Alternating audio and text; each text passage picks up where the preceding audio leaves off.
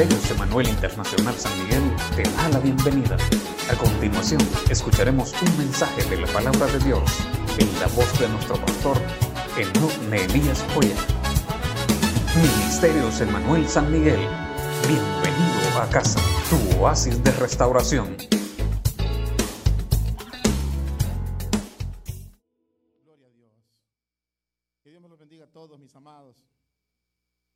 Qué bendición la que Dios nos regala de poder estar en su casa para adorarlo a Él, para bendecirlo, para exaltar su nombre. Me alegro verlos a todos ustedes y sobre todo me alegro saber que tenemos gente en línea que está disfrutando de la presencia de Dios que nosotros disfrutamos en nuestra iglesia. Ellos lo disfrutan a través de las redes sociales. Eh, a la familia Romero desde Polorós, gracias por estar con nosotros. Ahora los acompañan eh, Antonio Romero también. Gracias por estar con nosotros. Eh, alguien más nos visita por primera vez, bienvenido a este lugar. Nos alegramos el que Dios esté en nuestras vidas, el que Dios esté bendiciendo su familia. Y yo sé, mis amados, que Dios tiene una palabra para todos nosotros hoy, esta mañana. Los que están a través de las redes sociales, si no ha compartido la transmisión, compártala para que podamos llegar a más personas con una palabra de Dios. Yo he estado estudiando esta palabra que Dios ha puesto en mi corazón y váyala buscando. Ageo capítulo 2, versículo 1. Ageo capítulo 2, versículo 1. Fíjense que el trasfondo de esta palabra, hermanos, Dios se la da al pueblo a través de este profeta después de un momento de destrucción, después de un momento de zozobra, después de un momento de angustia, a tal grado que el templo de Dios estaba destruido, completamente destruido, y Dios llama a su pueblo a que vayan y reconstruyan el templo. Quizás ahora es algo similar, no más que no, no hay un templo destruido, no es la iglesia, sino que muchas veces, y quizás sea el caso de muchas familias, que han pasado momentos difíciles, momentos de zozobra, momentos de preocupación, momentos de angustia, por la situación que estamos viviendo como mundo, no como país, sino que como mundo. Hay personas que lo han perdido literalmente todo. Hay personas que han perdido sus negocios, otros que han perdido un familiar, otros que han perdido sus hogares, sus esposas, sus hijos, qué sé yo, hogares separados, familias en, en discordia. Y es un momento de zozobra. Pero Dios está con sus hijos todo el tiempo. Y no importa en la situación que ahora mismo te puedas encontrar, no importa cómo ahora esté tu familia, no importa cómo esté tu hogar, tu matrimonio, de que Dios nos hace un llamado y hoy específicamente esta mañana, Dios nos hace un llamado y nos dice, levántense. No podemos vivir en zozobra, no podemos vivir en dificultad. El pueblo de Dios necesitamos levantarnos, hermanos.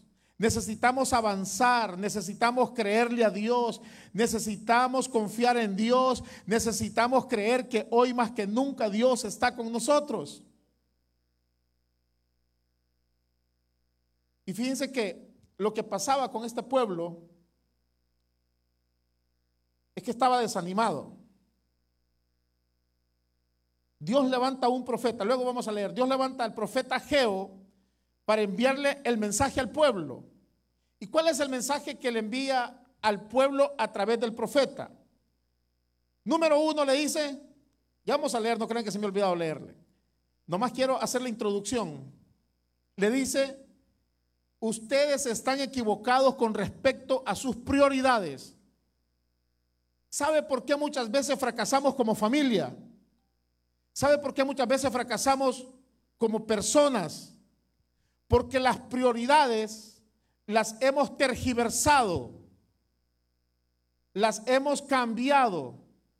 A nosotros nos importa más el trabajo, perdóneme, pero nos importa más el trabajo, nos importa más el salir a pasear, nos importa más cualquier otra cosa menos Dios. Ese es el problema que le está pasando a la humanidad ahora. Esa es la situación que le está pasando ahora al ser humano. Quiero hablarle de algo así rápidamente que he estado viendo y usted ha estado viendo las noticias. Hoy se juega la final de fútbol en nuestro país. El Águila contra la Alianza. Creo que todos queremos que sea campeón el Águila, ¿verdad? Las reservas juegan antes y ahí tenemos representación los limeños también. Se juega entre la reserva del limeño y la reserva de la alianza. Queremos que sea campeón limeño. Quizás, bueno, pastor, también que Ibe se metió al fútbol. No, solo les quiero contar esto. Había una desesperación de las aficiones por ir a buscar un boleto para la entrada a ese estadio, hermanos, que no les importó el distanciamiento social. No les importó. No les importó si tenían a un anciano en sus casas que le pueden llevar el virus a la casa. No les importó solo porque hoy este día hay que estar en el estadio gritando que viva tal equipo. Les pregunto, ¿Será ese el orden de las prioridades que Dios quiere, hermanos? Yo no estoy en contra. Yo no estoy en contra de que alguien diga, bueno, yo quiero el estadio. Porque la pregunta es pecado, no es pecado. Yo no quiero entrar en esa controversia. Lo que sí, le cuento rápido lo que yo experimenté una vez. Estamos con un grupo de amigos en la iglesia en Santa Rosa, en la central. La semifinal entre Limeño y Alianza, hace muchos años, se pagaba en colones. Yo recuerdo, hermanos, yo recuerdo que nosotros estamos en la banca de atrás con todos los aficionados. No le estamos poniendo mucha atención al mensaje, le estamos poniendo más atención a lo que va a pasar en la tarde en el estadio si pasamos o no pasamos a la final. Yo recuerdo que cuando pasan recogiendo la ofrenda, todos nosotros nos sacamos cinco colones y lo ofrendamos. En pleno mensaje estamos. Cuando alguien nos dice, miren, ya abrieron las taquillas. 200 colones la entrada. ¿Quiénes las mandan a comprar? Ay, hermano. Todos. ¿Cuánto dijiste? 200. Sí, qué barato. Aquí está. ¿Cuánto habíamos ofrendado? Les dije. Cinco colones. ¿Por qué le digo esto? Se lo repito, yo no estoy en contra del fútbol. Porque muchas veces nosotros los seres humanos cambiamos las prioridades, hermanos. Y nos olvidamos de Dios, el que nos bendice, nos olvidamos de Dios el que nos ha guardado. ¿No es cierto que Dios nos ha guardado? ¿No es cierto que Dios nos ha guardado ahora, hermanos? Yo se los he dicho, hay que seguirse cuidando. Nosotros hacemos nuestra parte, pero la parte que nosotros no podemos hacer, ¿sabe quién es el que nos guarda? Es Dios. Dios nos ha ayudado, Dios lo ha bendecido, Dios ha bendecido a muchas personas que ahora mismo quizás están en sus casas, pero hemos, estamos cambiando el orden de las prioridades. Lo mismo le estaba pasando a este pueblo. ¿Sabe qué estaba haciendo este pueblo? Dios los llama en el capítulo 1 y les dice, vayan y reconstruyan el templo. Interésense por mis cosas, les dice Dios. Y saben que ellos no fueron. ¿Sabe qué hicieron? Ellos comenzaron a construir sus casas. No es malo que usted comience a construir su casa. Ellos comenzaron a construir sus casas y comenzaron a hacer casas lujosas, casas bonitas, casas que, le digo, vienen a reconstruir y está bien. ¿Sabe qué es lo que no estaba bien? Y es lo que Dios les, les, dice y les hace el llamado de atención a través del profeta Ageo. Les dice, ustedes en el capítulo 1 les dice, ustedes Viven en casas artesonadas, casas lujosas. Sentí como que perdí ganancia. Ahí, gracias. Ustedes les dice, viven en casas artesanadas. Ustedes están haciendo casas lujosas, pero mi casa la han descuidado, no la han reconstruido. Dios le hace un llamado al pueblo y le dice, se han olvidado de mí se han olvidado de mí. Quizás es el mismo llamado que Dios nos hace ahora a nosotros. Muchas veces nos hemos olvidado de Dios, nos interesa cualquier otra cosa, estamos pendientes de cualquier otra cosa y nos hemos olvidado de Dios. Mis amados, el orden de las prioridades en los seres humanos es, número uno, el que tiene que ocupar el primer lugar en el corazón se llama Dios. Si alguien más ocupa el primer lugar en tu vida, perdóname lo que te voy a decir, estamos equivocados. Y necesitamos ahora comenzar a ordenar las prioridades.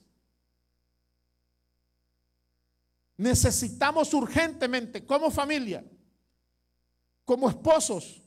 Necesitamos ahora pedirle perdón a Dios y decirle, perdóname Dios porque me había olvidado de ti. No le estoy hablando de una iglesia. No le estoy hablando de venir o no venir a un culto. No le estoy hablando de eso. Le estoy hablando de que Dios tiene que estar ocupando el primer lugar en mi vida. Le estoy hablando de que necesito como, como sacerdote de mi casa poner a Dios en primer lugar, buscar a Dios en primer lugar.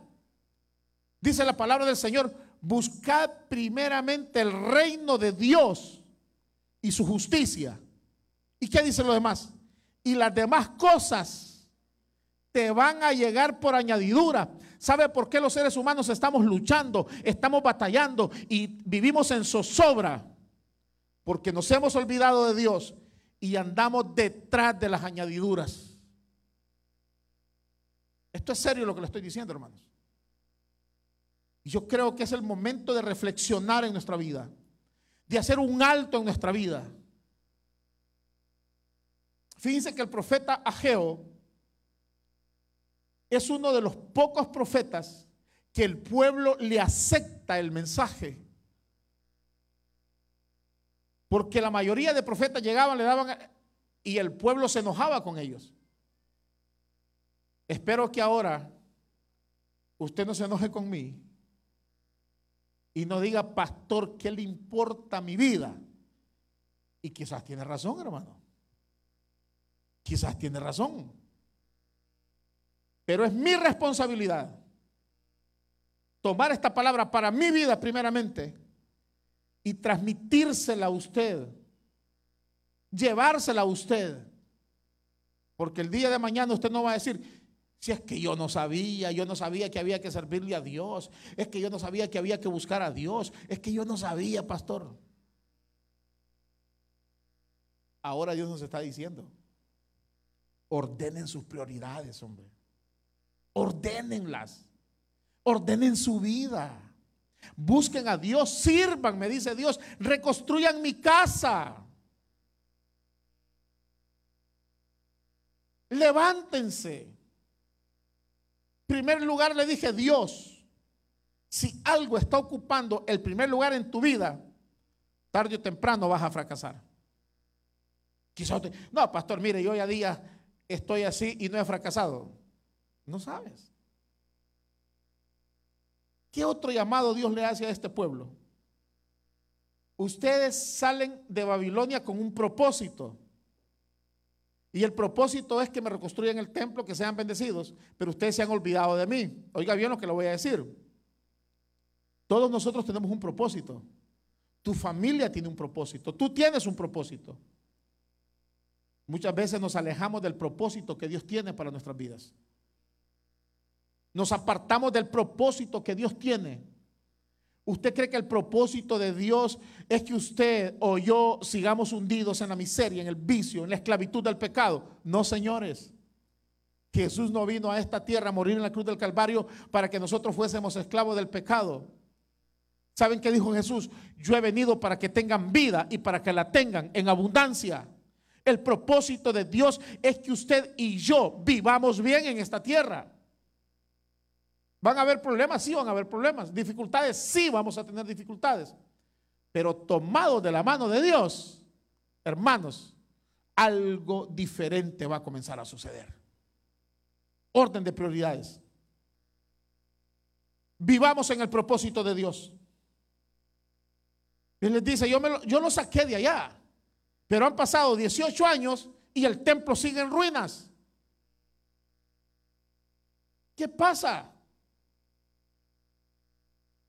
Yo lo saqué para que reconstruyan mi templo. Hay personas que Dios las tiene hoy, esta mañana, en este lugar con un propósito. Pero se han apartado del propósito de Dios. O nos hemos apartado del propósito de Dios. Y es tiempo de levantarnos, hermanos, y comenzar a caminar en el propósito que Dios tiene para nuestras vidas.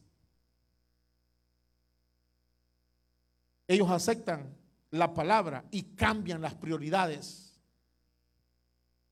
Pero la reconstrucción del templo seguía parada. Oiga bien esto que le voy a decir. Oiga bien esto que le voy a decir, es bien serio lo que le voy a decir. Hay familias que pasó, no es que ha pasado, perdonen, no ha pasado. Cierran el país, y las familias vuelven a sus trabajos, vuelven a una normalidad no como antes, pero se han olvidado de Dios. Miren, miren qué irónica la vida. Yo alabo y glorifico a Dios por su vida. Y yo no le estoy predicando esto con el objetivo que yo quiero que el próximo domingo la iglesia esté repleta. No. Tengo una carga en mi corazón para decirle hoy, esta mañana, que reaccionemos, que nos levantemos y que comencemos a buscar a Dios en serio. Quizás no necesariamente, es que mire pastor, me estoy cuidando. Bueno, sígase cuidando, hermano, usted sígase cuidando. Pero la pregunta es, ¿tienes a Dios como prioridad número uno? Yo no le estoy predicando para que usted se venga el próximo domingo al culto. Si usted no quiere venir, no venga. Pero la pregunta es, ¿tienes a Dios como prioridad, hermanos? Ayer hablaba con, con mi hermano y me dice, mi hermano en carne, me dice, me estoy cuidando. Ahorita no estoy yendo a la iglesia porque demasiada aglomeración. Pero hoy, este día, fui a hacer la limpieza a la iglesia, me dice. Ah, miren qué importante. No se ha olvidado del propósito. Pero muchas veces nosotros nos hemos olvidado del propósito escudados. Oiga bien, nos hemos escondido, escudado en una enfermedad. Y ese no es el propósito que Dios tiene para tu vida. Ese no es el propósito. Y, le, dice a Geo, levántense. La reconstrucción del templo seguía parada, pero ellos tenían buenas casas, casas lujosas. Tampoco estoy en contra de que usted tenga sus casas lujosas. ¿Sabe de qué sí? No yo, sino que Dios está en contra. En que nosotros, como hijos de Dios, nos preocupemos por todo en esta vida, menos por servirle a Él. Menos por servirle a Él. Menos por hacer algo en la iglesia, en la obra. Ahí Dios nos va a demandar, hermanos. Dios nos va a demandar. Y oiga bien, a qué hora se lo estoy diciendo. Dios nos va a demandar. Porque Él le manda al profeta Ageo a este pueblo. Y les dice, ¿qué está pasando con ustedes? Les dice, ¿qué está pasando? Ustedes tienen casas artesonadas, casas lujosas, casas bonitas, y mi casa la han abandonado. Mi casa está hecha polvos ahora. Mi casa, se han olvidado de mi casa.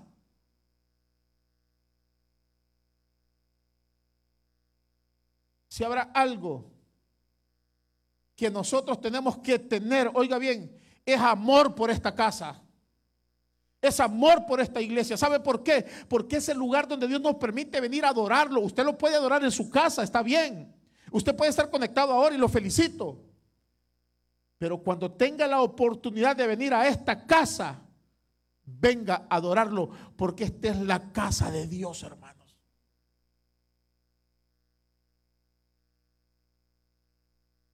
Yo creo que ha llegado el tiempo donde nos vamos a levantar. El llamado que Dios le hace a este pueblo es a reanudar la obra que Dios les ha encomendado. Y este no es un llamado para ustedes los que están hoy acá. Este es un llamado para los que están a través de las redes sociales. Dios les llama a reanudar. A reanudar. A decirle a Dios, Señor, perdóname aquí, comienzo de nuevo. Me levanto. Estoy dispuesto a seguir. A reanudar el propósito que Dios tiene para nosotros. Jesús que les dijo lo que yo les decía ratito, mas buscad primeramente el reino de Dios y su justicia y todas las demás cosas te van a llegar por añadiduras. Cambiemos el orden de las prioridades, mis amados. Cambiémoslo. Ahora, la pregunta es, ¿cómo reaccionó el pueblo? El pueblo reaccionó bien. Y cuando llega a Geo, el pueblo se levanta porque Dios le manda la palabra a través de Ageo, estaba sacando la cuenta, se las manda como el 25 de agosto, según lo que dice ahí. Y el pueblo se levanta en septiembre a reconstruir. Y se levanta y dicen, vamos, vamos a reconstruir y se anime el pueblo. Pero, pero pasa algo. Cuando el pueblo se levanta,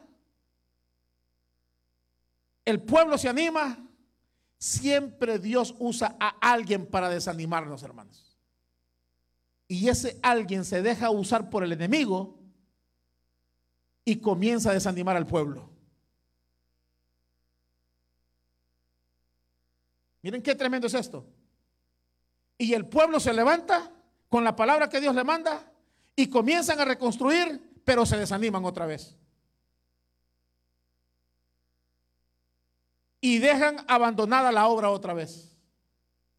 Si habrá algo peligroso para un hijo de Dios, es dejar abandonado el propósito por el cual Dios te levantó. Eso es peligrosísimo, hermano. Si usted me pregunta a mí, si me he desanimado y he querido tirar la toalla como pastor, no una vez, muchas veces. Se los confieso, muchas veces.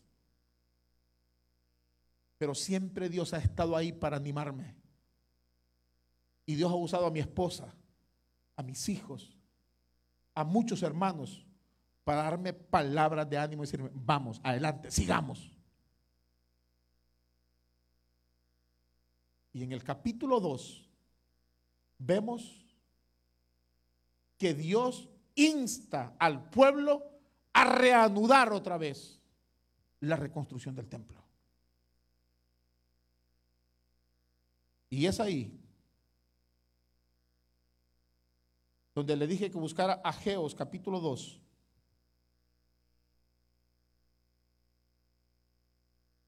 versículo 1 al 9.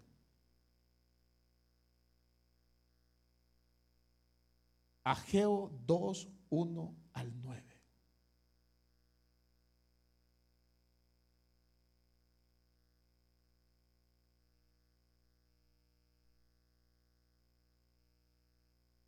Mis amados, espero que esta palabra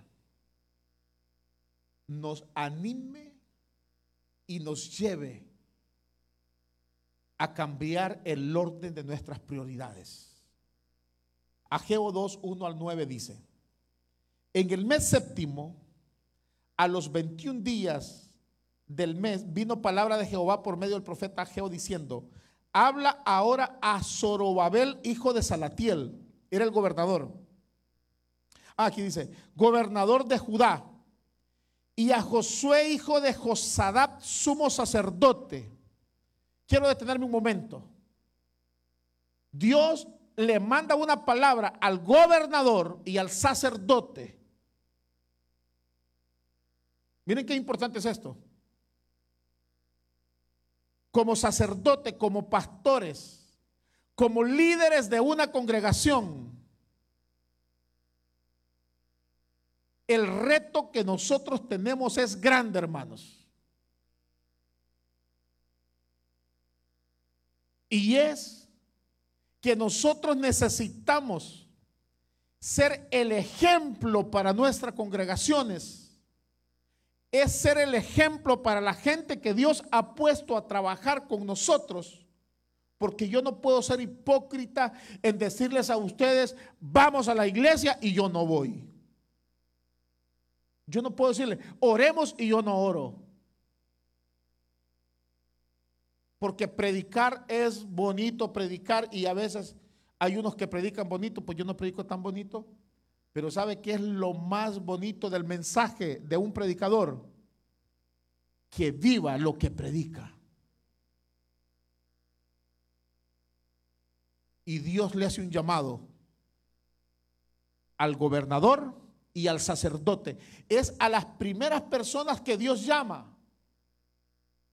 Miren, yo les decía, estamos viviendo momentos difíciles. Y Satanás va a atacar a los pastores. ¿Usted cree que no los va a atacar? Claro que los va a atacar. Los va, los va a querer desanimar. Va a usar personas para atacarlos. Pero ¿sabe qué? Dios le envía esa palabra y le dice, habla ahora a Zorobabel, hijo de Salatiel, gobernador de Judá, y a Josué, hijo de Josadac, sumo sacerdote, y a quién más, y al resto del pueblo. Va por orden de prioridades. Le hace el llamado al gobernador, o sea, a los gobernantes, al sumo sacerdote y al resto del pueblo. Es que, hermanos, con Dios no se juega. Y Dios sabe cómo lleva sus cosas. ¿Quién ha quedado entre vosotros que haya visto esta casa en su gloria primera? ¿Y cómo la veis ahora? ¿No es ella como nada delante de vuestros ojos? Y pues ahora Zorobabel, esfuérzate, dice Jehová. ¿Sabía usted que para servirle a Dios se necesita esforzarse? Es que para servirle a Dios necesitamos esforzarnos, hermanos. Yo bendigo esta linda familia que vienen desde Polorós. Estamos hablando que son qué? Dos horas de camino. Dos horas de camino, hermanos. Dos horas de camino. ¿No cree que es un reto para nosotros? Ellos llegaron cinco minutos a las diez. Significa que salieron a las ocho de la mañana de Polorós. Para salir a las ocho de la mañana significa que eh, se, levantaron a las seis, es que no fueron a ordeñar, y si fueron a ordeñar se levantaron a las cuatro. así, aquí entre nos, ¿a qué hora se levantó usted?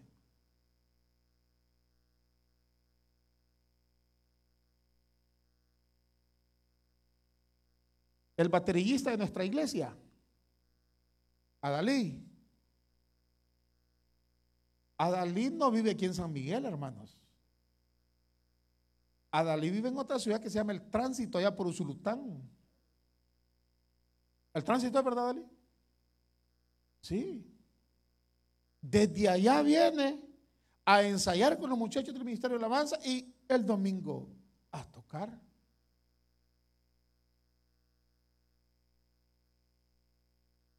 Y viaja en bus. ¿Sí?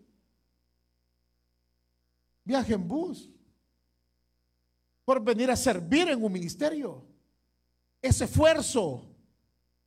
Siempre Dios. Más adelante voy a ver eso. Esfuérzate, dice Jehová. Esfuérzate también, Josué, hijo de Josadat, sumo sacerdote. Y cobrad ánimo. Es que Satanás es experto en desanimarnos, hermanos.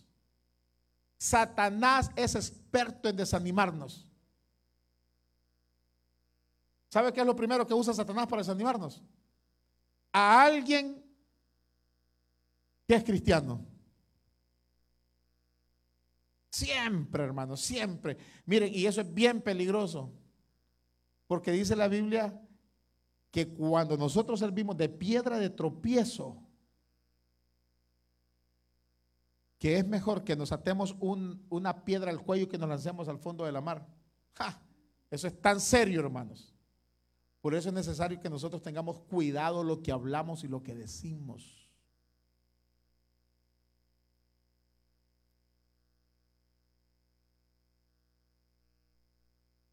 A mí me decía alguien,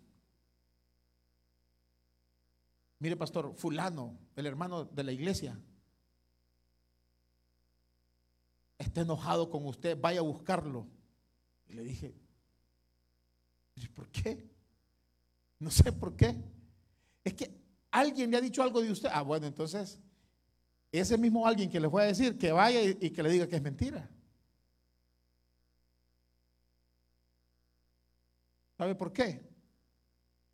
Porque al final, si le enfermó el corazón a esa persona, es problema de la persona que fue y le dijo. ¿No es cierto? Eso es bien delicado, hermanos. Es bien delicado. Por eso dice, esfuérzate, anímate. Según el pacto que hice con vosotros cuando saliste de Egipto, así mi espíritu estará en medio de vosotros, no temáis, porque así dice Jehová de los ejércitos, de aquí a poco yo haré temblar los cielos y la tierra, el mar y la tierra seca, y haré temblar a todas las naciones, y vendrá el deseado de todas las naciones. ¿Quién es el deseado de todas las naciones? Jesús. Y llenará de gloria esta casa, ha dicho Jehová de los ejércitos. Mía es la plata y mío es el oro, dice Jehová de los ejércitos. La gloria postrera de esta casa será mayor que la primera, ha dicho Jehová de los ejércitos, y daré paz en este lugar. Oiga esto, ¿daré qué? Daré paz en este lugar. Es que cuando usted y yo venimos a este lugar, necesitamos tener paz, hermanos. Muy bien. Ya para entrar en, en tema, aunque ya son las 11 y, y 12, ¿qué es lo primero que Dios le dice a este pueblo? Miren qué importante. Esfuérzate en la obra del Señor. Mis amados, Satanás le va a querer meter desánimo a la iglesia. E incluso, yo recuerdo que cuando no podíamos venir a hacer culto,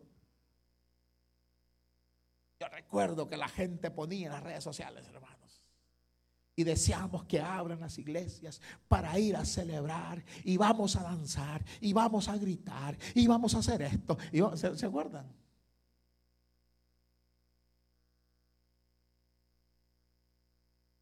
Y ya van a ver, y lo vamos a hacer, y que y peleando con el gobierno, que este Bukele que no abre las iglesias, que las cantinas están abiertas y las iglesias no están abiertas, y por qué no las abren y abren las iglesias y la gente no llega. Gracias a Dios no de esta iglesia, porque ustedes, pues, o sea, no somos de este, esta iglesia, pues, gloria a Dios por ustedes. Pero hay iglesias, hermanos, que las abrieron y la gente no llega. Y nosotros, gracias a Dios por su gran misericordia, hemos visto esta gran bendición. ¿Qué hemos visto? Que gente está llegando. Bueno, perdonen los hermanos que vienen desde allá. Y así, hermanos, vamos, cosas grandes y maravillosas. Pero la gente se ha desanimado. La gente se ha quedado acomodada. Entonces Dios le dice, esfuérzate. Es que miren, dice la Biblia, el reino de los cielos sufre violencia. ¿Y quiénes lo arrebatan? Los valientes. Perdónenme lo que les voy a decir, pero servirle a Dios no es de cobardes. Servirle a Dios es de valientes. Decirle no al pecado no es de cobardes. Decirle no a la mujer que no es tu mujer no es de cobardes. Es de hombres valientes, hombres de valor. Decirle a la botella no. Decirle al trago no. Decirle al vicio no. Decirle al pecado es de valientes. Por eso es que para servirle a Dios se necesita esfuerzo. Se necesita esfuerzo, hermanos. Es que, perdónenme, pero a veces nosotros nos hemos acomodado. Sí. En la historia de la iglesia se ha necesitado de esfuerzo. Yo vengo, hermanos, que a mi corta edad salíamos de un cantón a otro cantón al culto, tres horas de camino.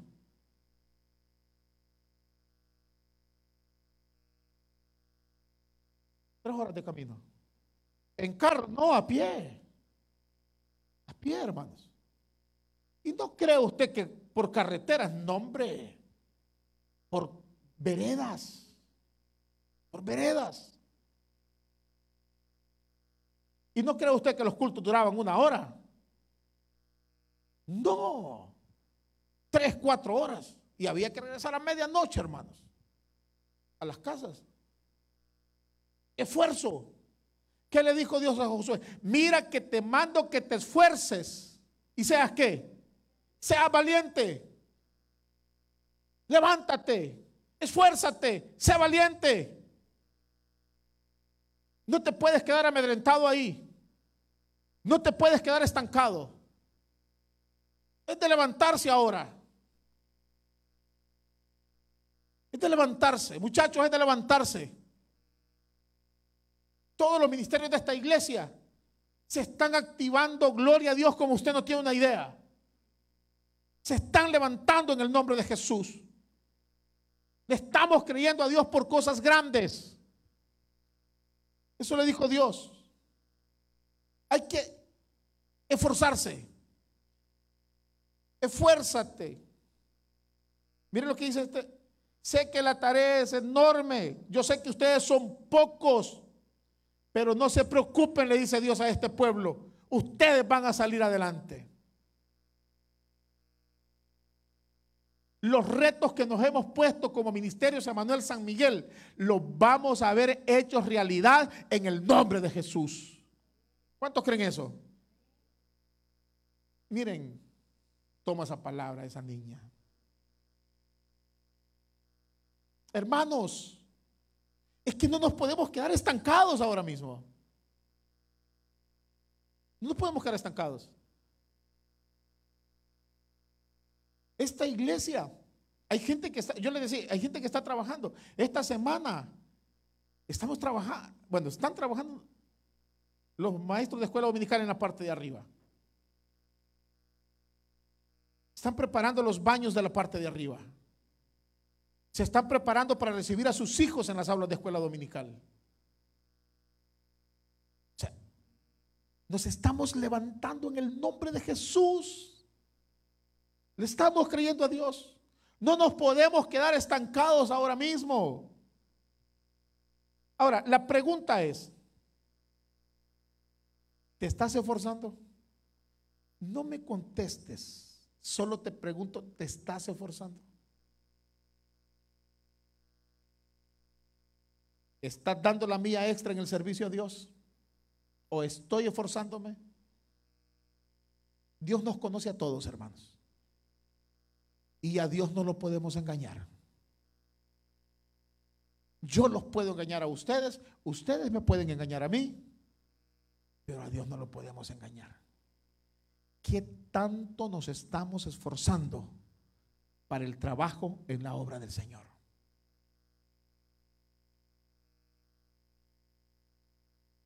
¿Qué tanto? ¿Qué tanto le estamos sirviendo a Dios? ¿O estamos dejando mucho que desear? Es un examen entre usted y Dios. Entre yo y Dios. Les confieso algo. Cuando yo estoy estudiando esta palabra, el Espíritu Santo me reta hasta el grado que le pedí perdón a Dios. Porque muchas veces hacemos las cosas por hacerlas porque hay que hacerla, pero no hacemos un esfuerzo.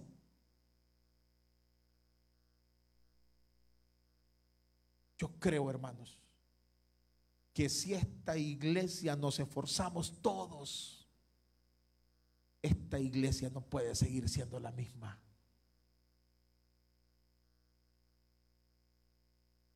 Un esfuerzo de todos, desde el más pequeño hasta el más adulto. No te desanimes. Los hermanos que están viéndonos ahora, que son parte de Mey San Miguel, les doy una palabra, no se desanimen. No se desanimen. Posiblemente ahora no puedan estar en los cultos por, por la cuestión que estamos viviendo, pero no se desanimen. Levántense en el nombre de Jesús. Tomen fuerzas ahora. Tomen fuerzas y sigamos adelante que esta obra que Dios ha puesto en nuestras manos sigue porque sigue hoy más que nunca, hermanos. Hoy más que nunca. Miren, hoy, si ustedes vieron al bajista, hoy el bajista tocó como nunca antes. Con todos los poderes. ¿Por qué creen? Porque estaba estrenando instrumentos. Los muchachos del Ministerio del Avance esforzándose, esforzándose, trabajando, luchando para que usted y yo vengamos y adoremos a Dios con todo. Es un esfuerzo. Este es un reto para todos, hermanos. Es un reto para todos. No solo nos vamos a esforzar por estar en un culto, nos vamos a esforzar por la obra del Señor. Nos vamos a esforzar por la obra del Señor. Vamos a decir, bueno, pastor, ¿qué podemos hacer en esta casa de Dios? Porque no es justo que mi casa esté como está y la casa de Dios no, no tenga lo que mi casa tiene. Eso le reclamó Dios al pueblo. Miren, yo les decía que estamos viendo un fenómeno maravilloso en nuestra iglesia. Que están tomando tanto esta palabra que yo les estoy dando. Que sin necesidad de que este, mire hermano, cree que pueden ir a hacer esto, que. No, no, no, no. Hemos comenzado, hermanos. Nosotros como familia pastoral todos los líderes de la iglesia, los directores de los ministerios, sin que nadie les diga, miren, hagan esto, miren, hagan No, hombre, sin que nadie les diga, pastor, vamos a hacer este proyecto, vamos a levantar esto, vamos a hacer esto, vamos a hacer lo otro. Todo lo hacemos por la casa de Dios. ¿Se recuerdan el proyecto que presentamos hace muchos, muchos meses? El hermano Maxwell nos, nos hizo la presentación de las aulas de la parte de arriba. ¿Se recuerdan de ese proyecto? Cuando nos, esforzamos como iglesia, pusimos el piso en toda esa parte de arriba, mandamos a hacer paredes. Miren, estoy tan pero tan emocionado por querer ver eso terminado, hermanos. Y yo le decía a unos hermanos, es que estamos a pocos dólares de ver eso, hermano. Estamos a pocos dólares. Solo es que nos esforcemos. Solo es que nos esforcemos. Los que no conocen la parte de arriba, yo los invito a que puedan subir ahora. Y se va a dar cuenta usted del esfuerzo de esta iglesia. Ahora, cuando la gente ve el edificio y dice, ¡Ah! no, esa iglesia es grande, grande en fe, porque el grande de nosotros se llama Dios. Y le creemos a Dios. Esfuerzo. Mira que te mando que te esfuerces, le dijo.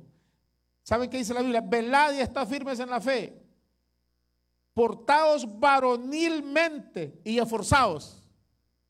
En otras palabras, dice, pórtense como hombrecitos.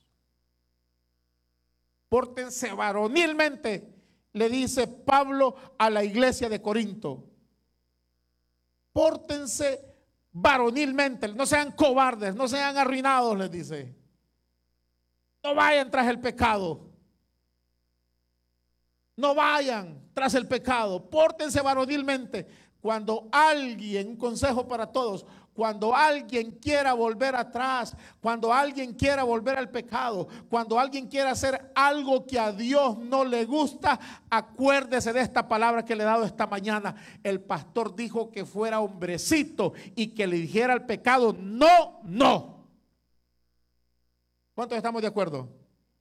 Ah, no, no, vamos a ver. ¿Cuántos estamos de acuerdo? Seamos varoncitos y varoncitas para decirle al pecado, no, hermanos. Esfuerzo. Si usted tomaba y hoy lo invitan a tomar, no le diga, es que fíjate que estoy tomando medicina y me hace daño. No. Dígale, he tomado la decisión de servirle a Dios y no quiero seguir tomando. Para el caso de los que me están escuchando o me van a escuchar en diferido, hombre o mujer que tenía relaciones sexuales indebidas, cuando esa persona le llame, dígale, no quiero seguir pecando porque me quiero comportar como varoncito o varoncita. Como mujer valiente, como hombre valiente que le digo al pecado, no. Amén. Eso le dice Pablo a la iglesia. Esfuércense. Es que miren, hermanos, aquí entre nos, es que venir a hacer la pantalla a una iglesia no cuesta, hermano. venir, levantamos las manos, decimos amén y salir lo mismo. El detalle es, cuando somos confrontados con la palabra, tomar esa palabra y tomar una decisión. Tomar una decisión y decirle al pecado no. Por eso le dije que necesitamos esforzarnos en la obra de Dios. Es de esfuerzos. Es decirle al pecado no es de decirle no al pecado. ¿Qué le dijo Pablo a Timoteo? Y esta palabra se la doy a ustedes, a los directores de cada ministerio de esta iglesia, a todo May San Miguel les doy esta palabra. Tú pues, hijo mío, esfuérzate en la gracia que es en Cristo Jesús. ¿Quién le ha dicho a usted que servirle a Dios es fácil? No, hermanos. No. Es mejor vivir en pecado. Es más fácil vivir en pecado. Es más fácil tener vicios. Pero necesitamos esforzarnos en la gracia de Dios. Número dos. Descansa en las promesas de Dios.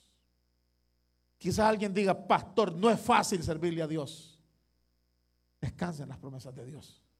Dios ha prometido estar con nosotros todos los días hasta el fin del mundo. Miren lo que dice la Biblia. Esfuérzate porque yo estoy con vosotros, dice Jehová de los ejércitos. Miren, hermanos, esta iglesia es tan linda, pero esta iglesia ha pasado procesos como usted no tiene una idea, hermanos. Uf. Procesos difíciles que hemos pasado. Pero ¿sabe qué ha mantenido firme a esta iglesia? ¿Sabe quién ha mantenido firme a mi persona y a mi familia y a los líderes de esta iglesia? Ha sido Dios. Ha sido Dios. Porque algo que le hemos dicho a Dios, si tú no vas con nosotros, mejor no voy.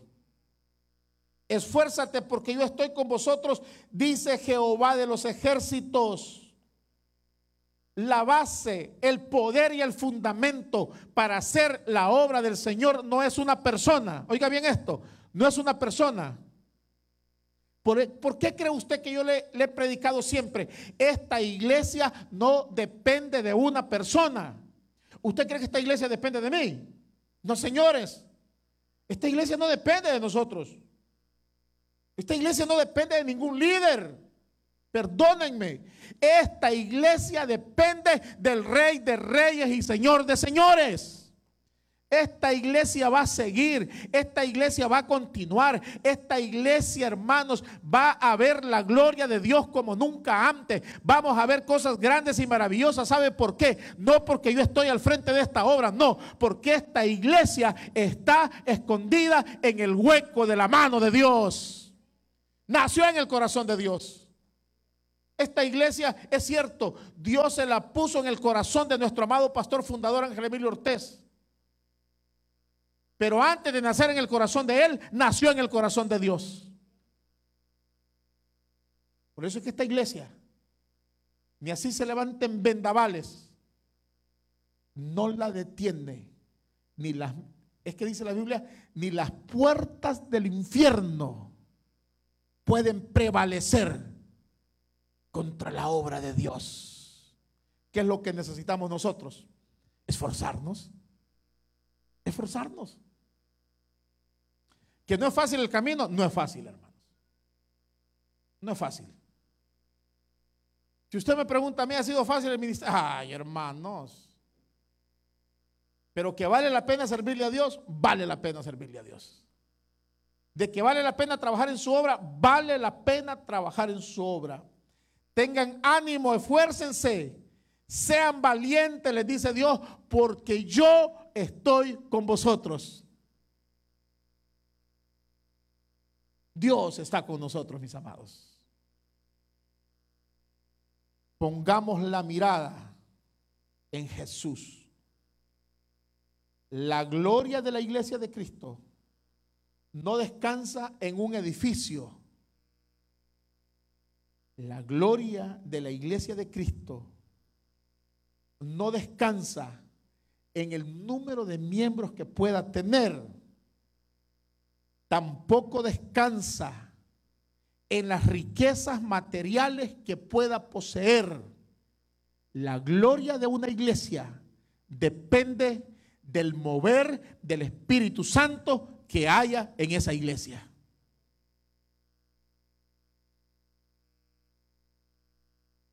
La gloria de esta casa no es por este edificio.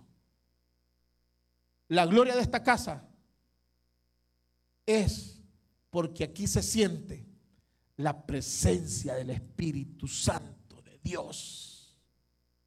No somos una religión más, no somos una denominación más, somos una iglesia en avivamiento, hermanos. Somos una iglesia que siente la presencia de Dios y somos un oasis de restauración para la persona, para las familias, para los ministerios. Somos la iglesia de Cristo. ¿Y qué dice la Biblia? Y habitaré entre los hijos de Israel y seré su Dios y conocerán que yo soy Jehová su Dios, que los saqué de la tierra de Egipto para habitar en medio de ellos. Yo, Jehová su Dios.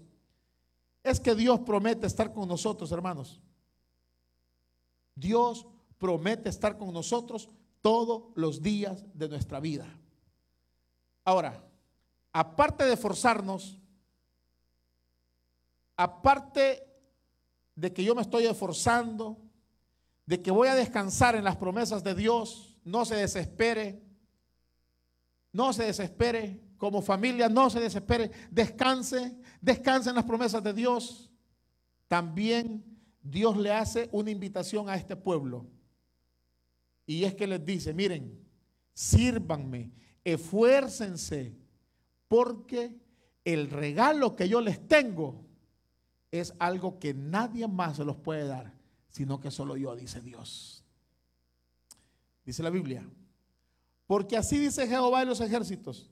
De aquí a poco yo haré temblar los cielos y la tierra, el mar y la tierra seca, y haré temblar a todas las naciones. Y vendrá el deseado de todas las naciones. Necesitamos trabajar, necesitamos desgastarnos en la obra del Señor. ¿Sabe por qué? Porque el tiempo, el día de gloria se acerca. ¿Cuál es ese día? El día que Cristo venga por su iglesia. El rapto de la iglesia, hermanos. Estamos a punto de verlo. Y nosotros como iglesia, usted como persona, yo necesito estar preparado para el encuentro con nuestro Señor Jesucristo. nos vamos a proyectar como iglesia como que si Cristo viene dentro de mil años. Proyectese como familia. Usted haga planes, hermanos, como que si Cristo viene dentro de mil años. Usted haga planes. Usted diga, vamos a hacer una casa, vamos a hacer otra casa. Eh, los planes que nosotros tenemos en esta iglesia es que Dios nos va a llevar a niveles de gloria inimaginables. Inimaginables, hermanos. Oiga bien lo que le digo. Multitudes van a venir aquí para la honra y la gloria de Dios, se lo digo. Somos una iglesia que vamos a ver milagros, bueno, ya los estamos viendo, milagros y prodigios. Pero ¿sabe qué? Espiritualmente, usted y yo necesitamos estar preparados como que si Cristo viene esta noche. Oiga bien lo que le digo como que si Cristo viene esta noche.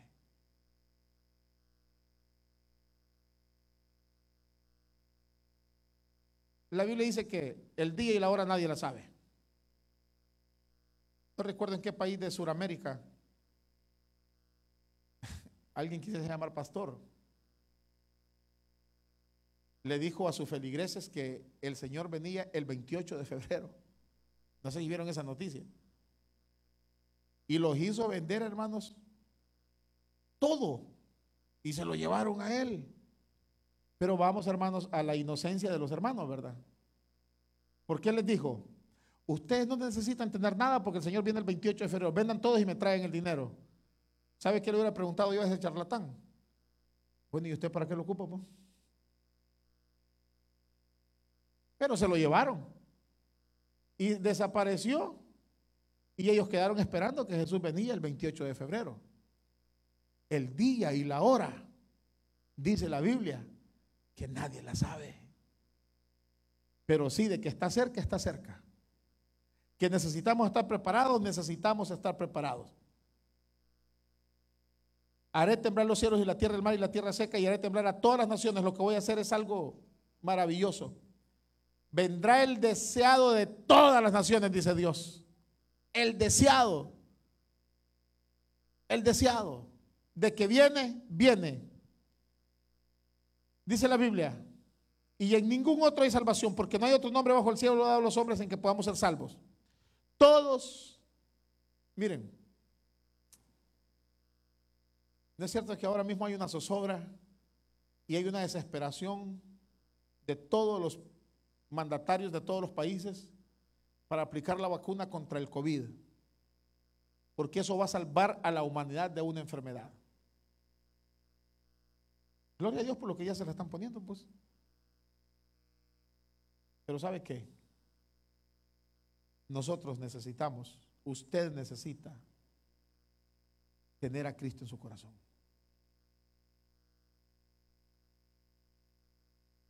Porque en ningún otro hay salvación. Porque no hay otro nombre bajo el cielo dado a los hombres en quien podamos ser salvos. ¿Por qué le digo esto? Porque nos han vendido la idea que la religión salva. La religión no salva a nadie, hermanos. ¿Qué dijo Jesús? Yo soy el camino, yo soy la verdad y yo soy la vida. Nadie viene al Padre si no es por mí. Quiero terminar esta palabra haciéndote un llamado hoy, esta mañana. Si tú crees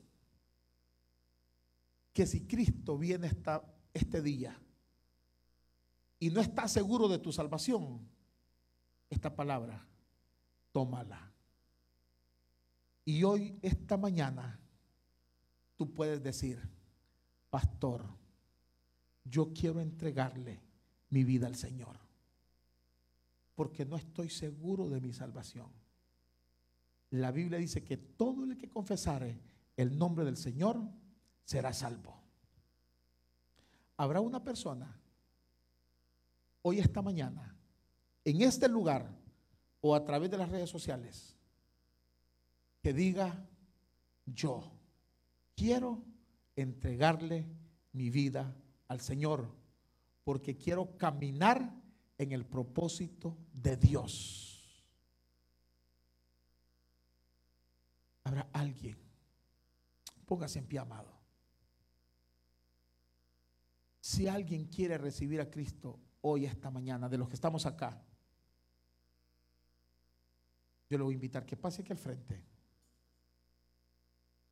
O ahí donde está, levante su mano derecha y ahí puedo, podemos orar por usted, ahí donde usted está. O alguien que esté en las redes sociales, quiere recibir a Cristo, háganos saber. Queremos orar por usted. El deseado de las naciones está por venir. Cristo viene a levantar su iglesia y necesitamos estar preparados. No te ofrecemos una religión, te ofrecemos a Cristo. Cierre sus ojos, Padre. Gracias por esta palabra, Señor. Gracias porque nos has retado a esforzarnos, Dios. Gracias, Espíritu Santo, por bendecir nuestras vidas. Gracias, Dios. Gracias, Padre. Gracias, Hijo. Gracias, Espíritu Santo.